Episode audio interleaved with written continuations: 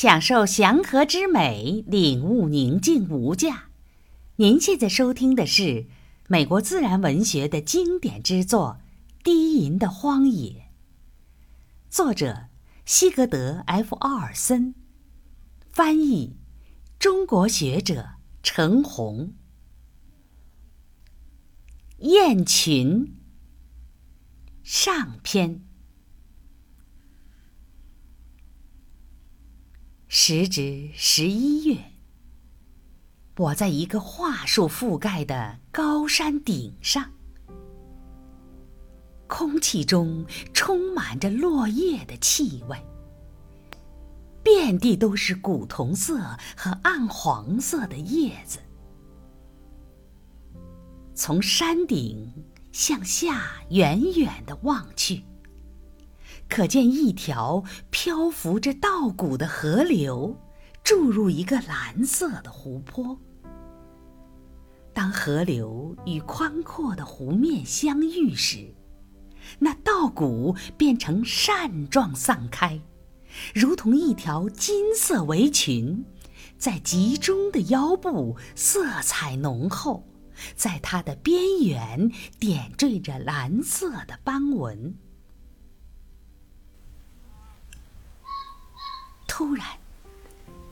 从北方传来了我一直在期待的声音，一种柔和悦耳的嘎嘎的叫声。那声音时强时弱，但却不断增强，直至成为一片喧哗，吞灭了所有其他的声响。在碧空的尽头，我看到了它们，一列长长的斑点，宛若一条漂浮的丝带，向着南方舞动。V 字形的顶部，像是打了个无形的花结。我从未射杀过一只雁，至今我也不想杀。能看到他们的身影，听到他们的声音就足矣。然而，曾经有段时间，我最大的愿望，就是将这飞行于蓝天之上的游子弄到大地上来。飞舞中雁群的叫声，令我心醉神迷。我感到。必须想方设法捕捉到些许他们的神秘、他们的自由，以及他们引入的那片遥远的蓝天。那想法使我走火入魔，以至于我时常夜不能寐，做梦都设想着如何实现我的梦幻。出去打猎时，从来都带着几个装着猎鹿用的大号铅弹的弹夹。听到那洪亮的合唱时，总是祈祷着雁群会飞近。我相信，没有哪个男孩会像我那样迫切的想得到一只雁。那情景。并非只是说我射死了一只雁。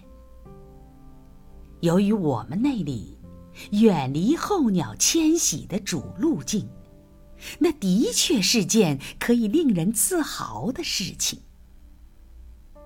还不仅仅如此，它牵涉到我的感觉和我的好奇心。当雁群年复一年的飞来时，听他们的叫声，当他们融入苍穹时，看他们的身影。有一次，当一群雁落在一片空旷的田地时，我在地上爬行了一英里，每前进一步，都祈祷着那群鸟千万别看见水稻残梗的摇动。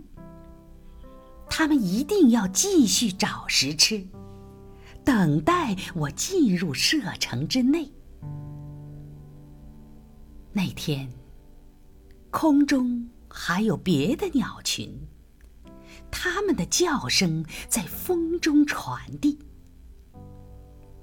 我依然可以听到那些大雁边吃地上的稻谷边发出的低沉的嘎嘎声。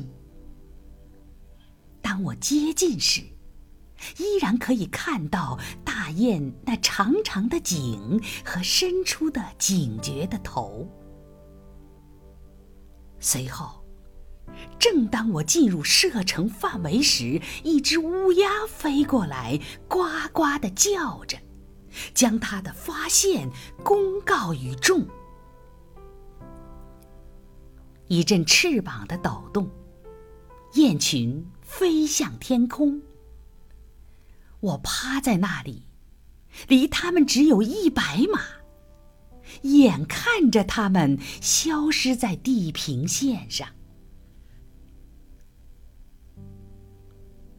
另一次，当夕阳落在托托盖蒂克湖的沼泽地上时，从北方传来了充满野性的嘎嘎声。